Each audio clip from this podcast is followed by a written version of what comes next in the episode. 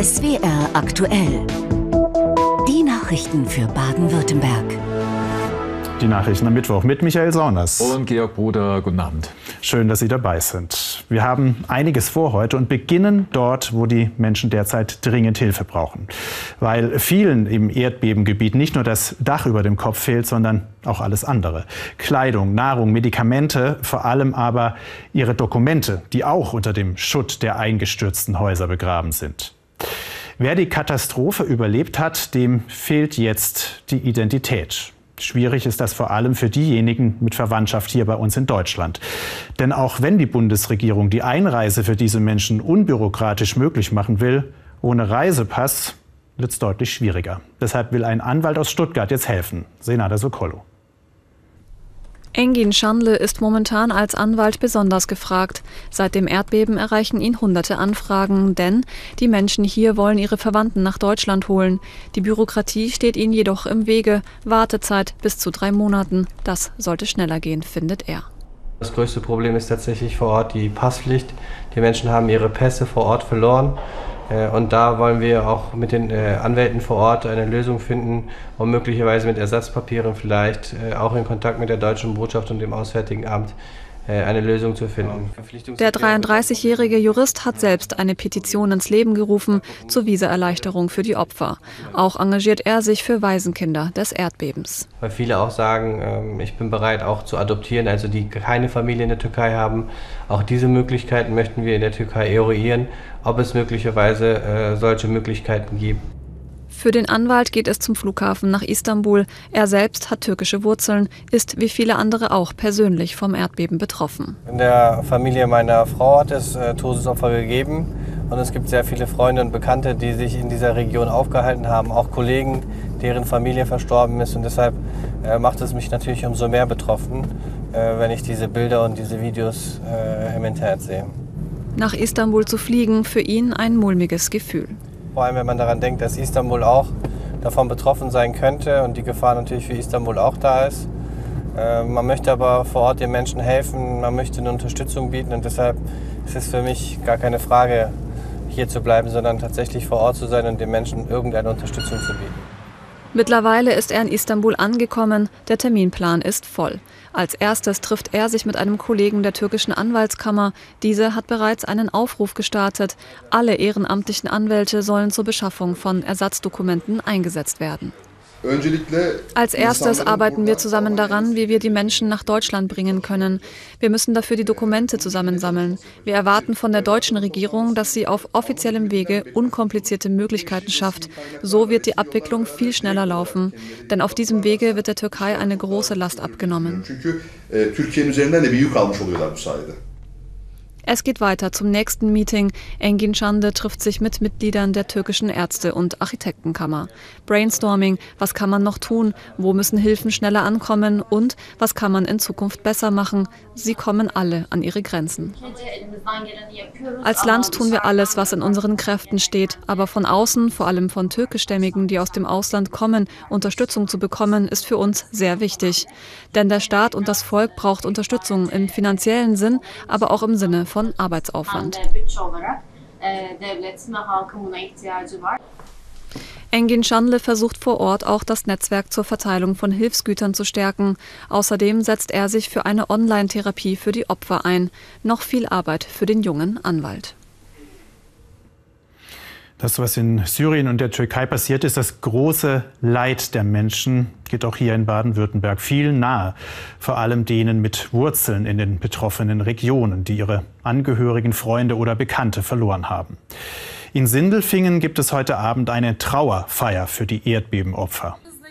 Etwa 1000 Menschen sind auf dem Sindelfinger Marktplatz gekommen, um zu beten und zu trauern. Aufgerufen haben 25 Vereine aus Sindelfingen und Umgebung.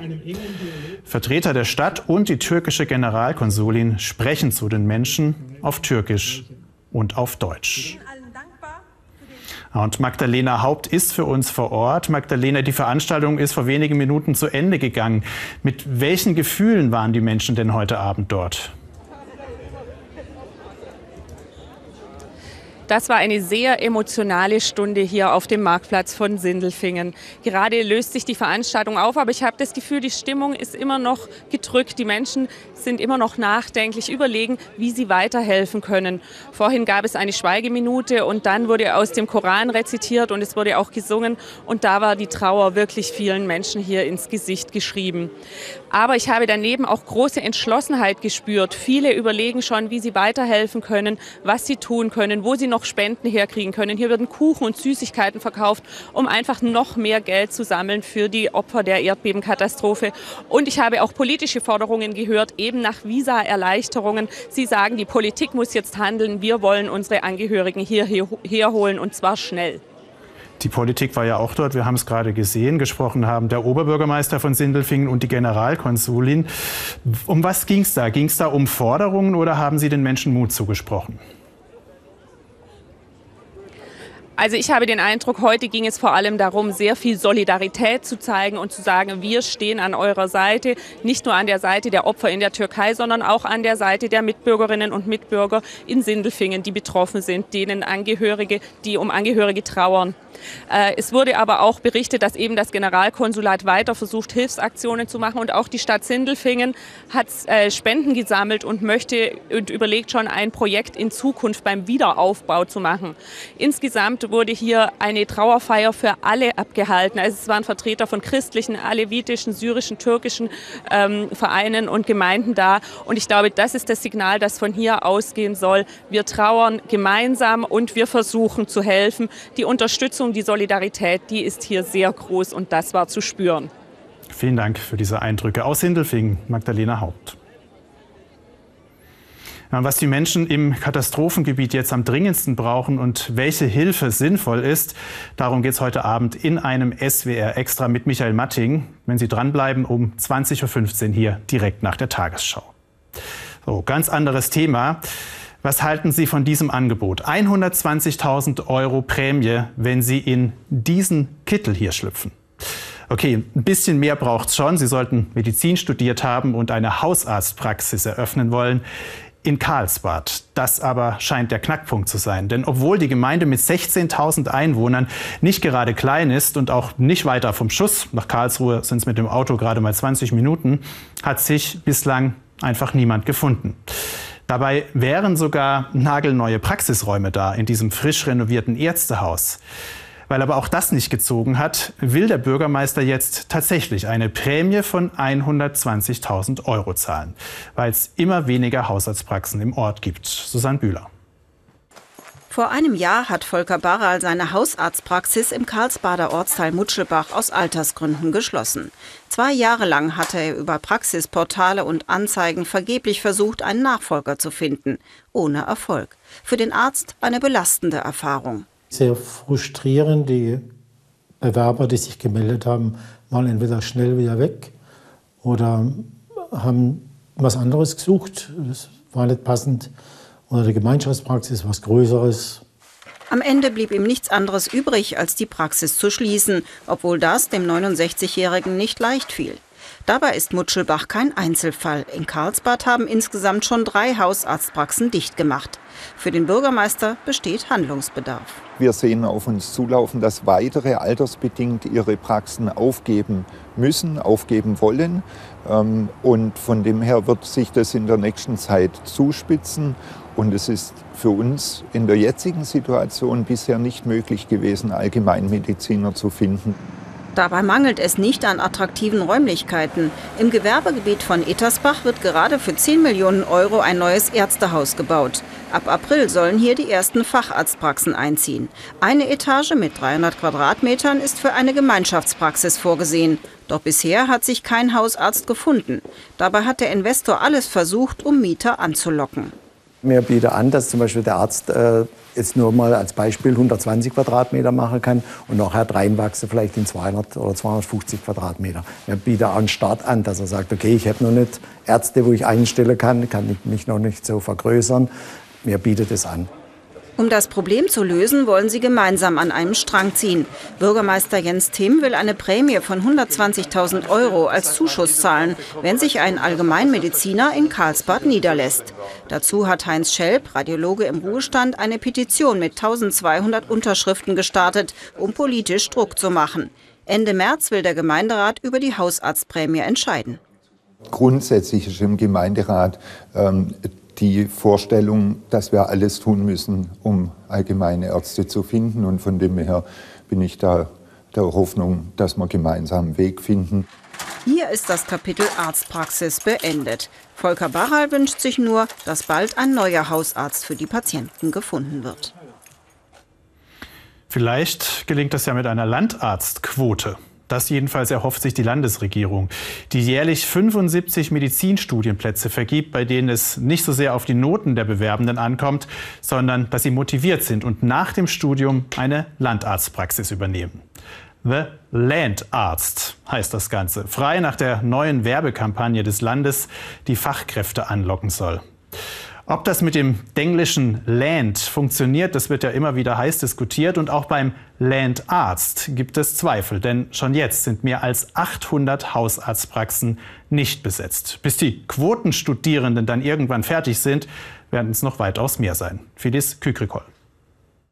Medizincampus in Heidelberg. Hier studiert Jan Eichhorn im dritten Semester.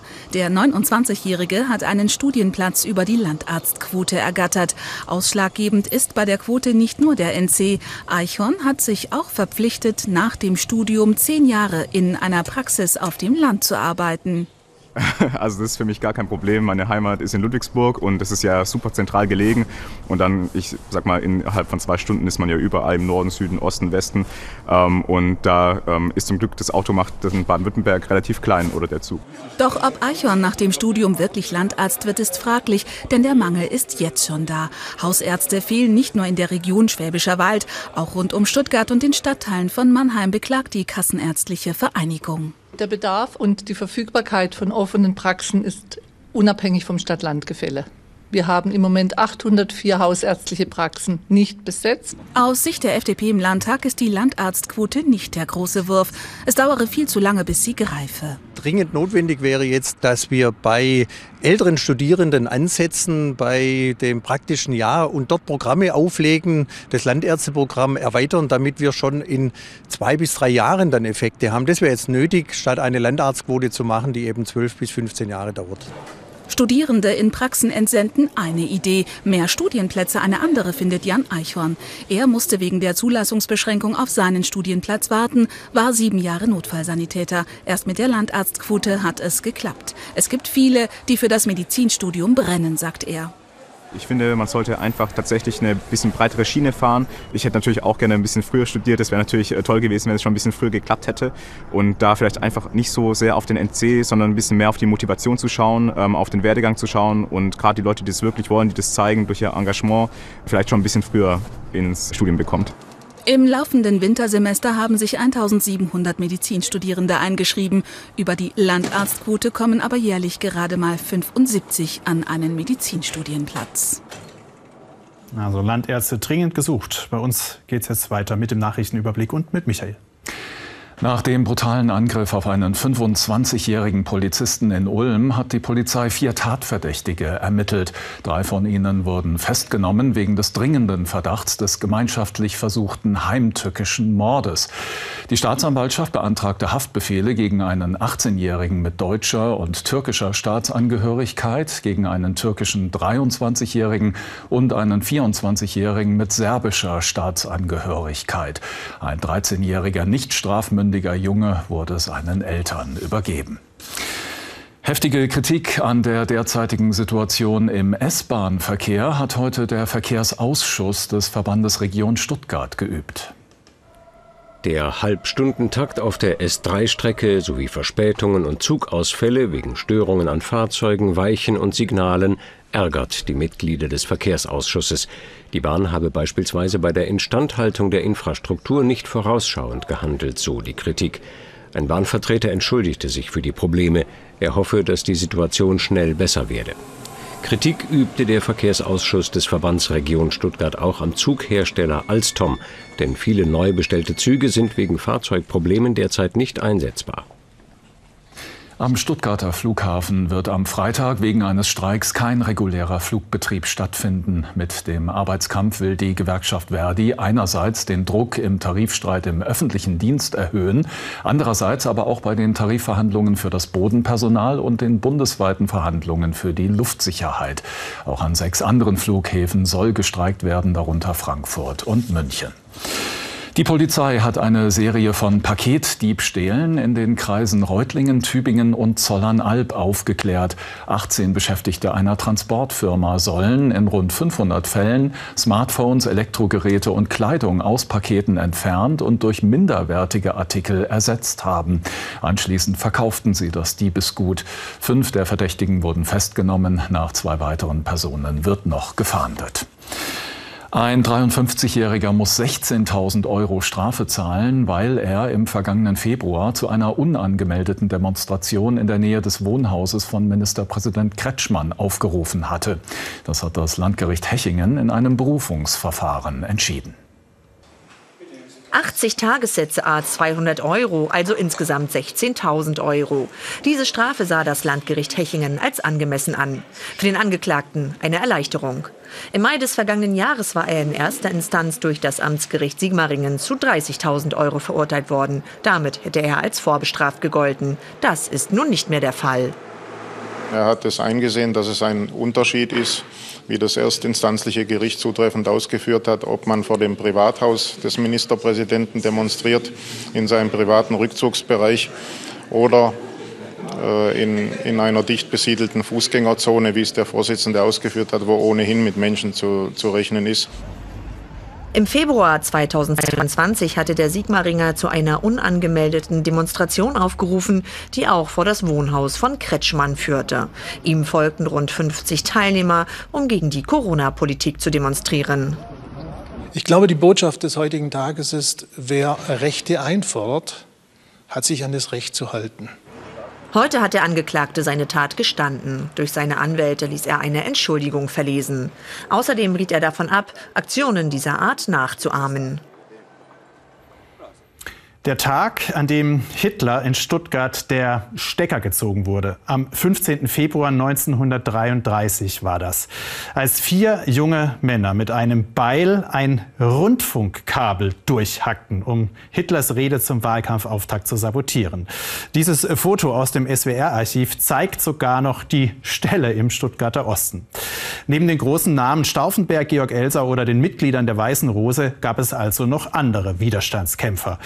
Und an diese erinnern ein Journalist, der die Geschichte aufgeschrieben hat, und Bürgerinnen und Bürger, die heute am Jahrestag dieses Kabelattentats dafür sorgen, dass diese Mutigen nicht vergessen werden. Diana Hörger.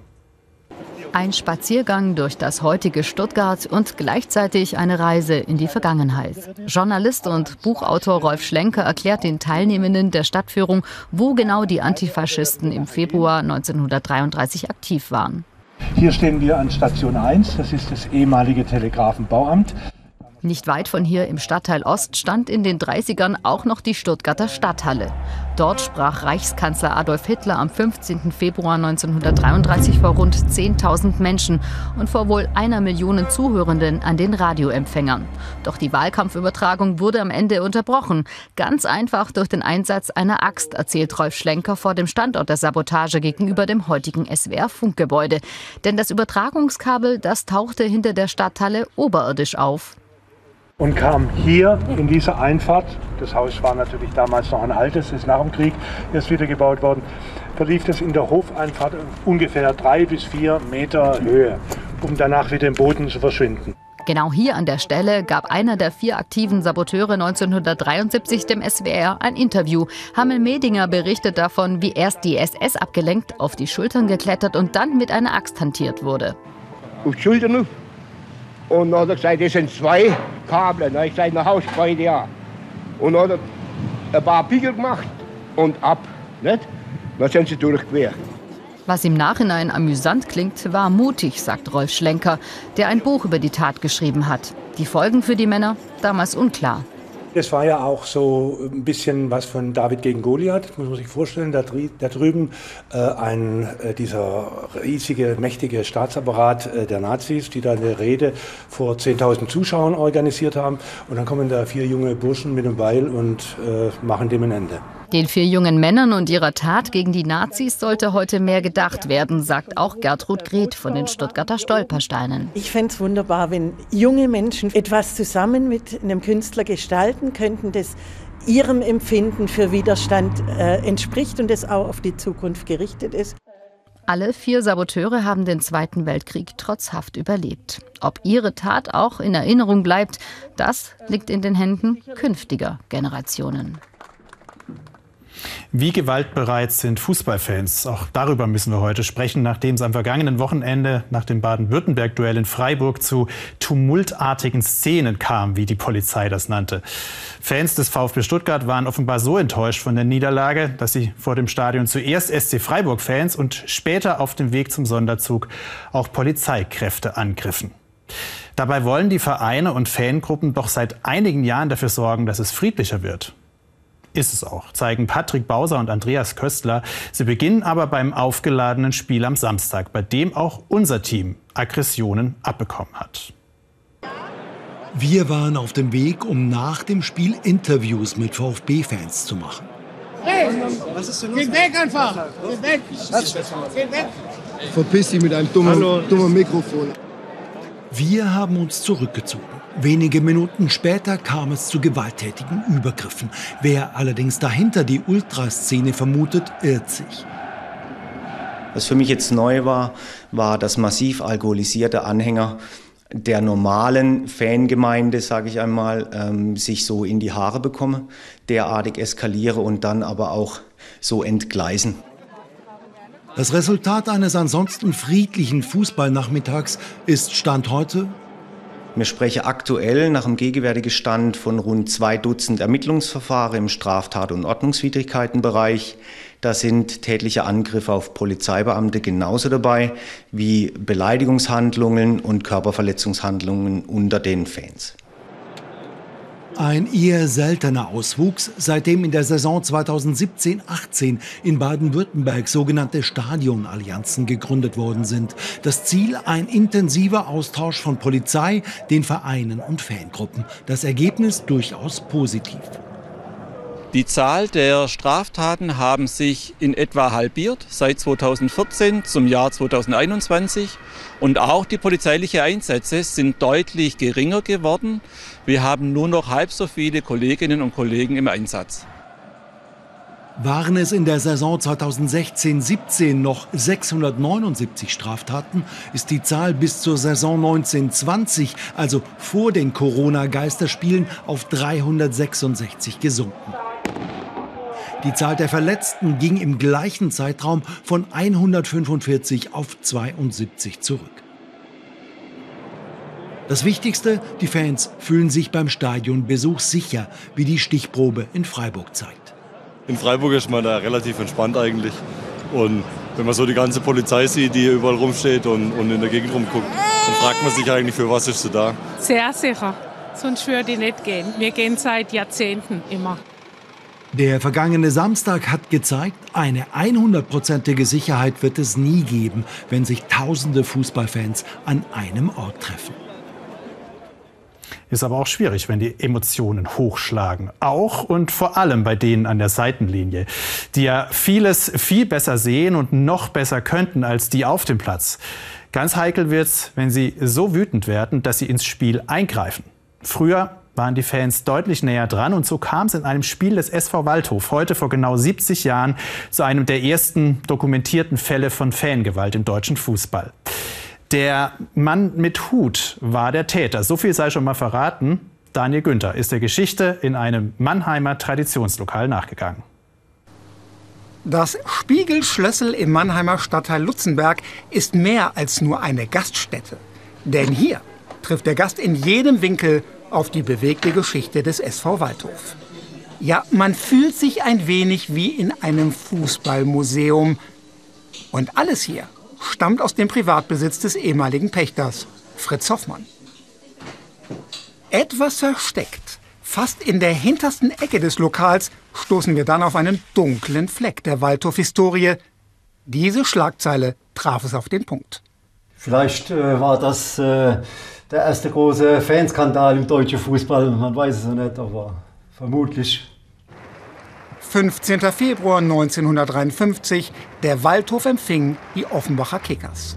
Wir sind mit Fritz Hoffmann am Ort des Geschehens im Stadion am Eisenweg. Passiert ist die verhängnisvolle Szene in der 24. Minute. Etwa hier rollte der Ball über die Seitenlinie.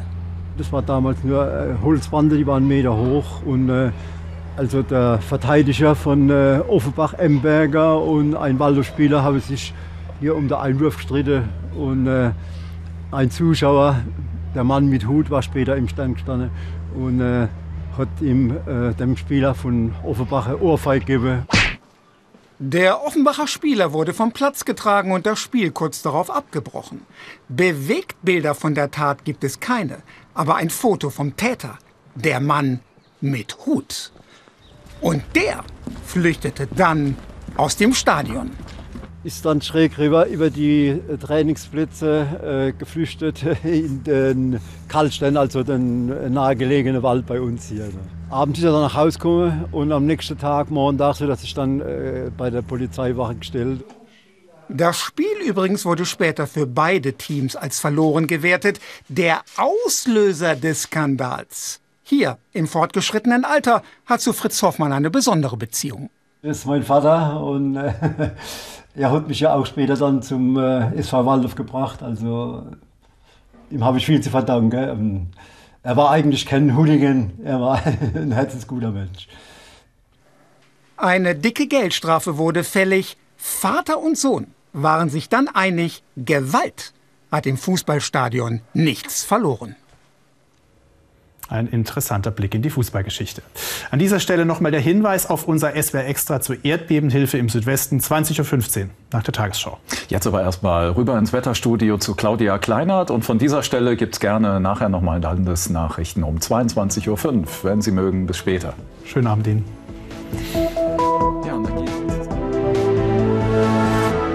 Hallo, herzlich willkommen zum Wetter. Der halbe Februar ist rum und die letzten Tage lagen wir ja meist unter Hochdruckeinfluss. Und deswegen sind die Tage bisher, also die erste Hälfte des Februar, oftmals zu trocken. Nämlich unter 30 Prozent der sonst üblichen Regenmenge ist gefallen. Jetzt müssten es ja an die 50 Prozent sein.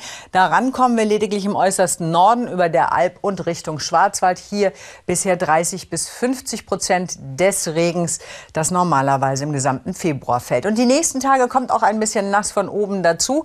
Sie sehen es auf der Wettervorschau, da kommen dichtere Wolken. Nicht jedes Tief bringt auch bei uns Regen, also kommt bis nach Süden voran. Dann aber vor allen Dingen ab Samstag haben wir immer mal wieder Tiefdruckgebiete, die durchziehen. Dementsprechend wird dann aber auch die Nebelproblematik behoben, denn es passiert mal wieder was im Wetter. Jetzt in der Nacht aber haben wir es noch mit Nebel und Nebelfeldern zu tun, die sich wieder ausbreiten. Zum Teil haben die sich ja heute den ganzen Tag nicht richtig aufgelöst, so Richtung Oberrhein oder auch Donau.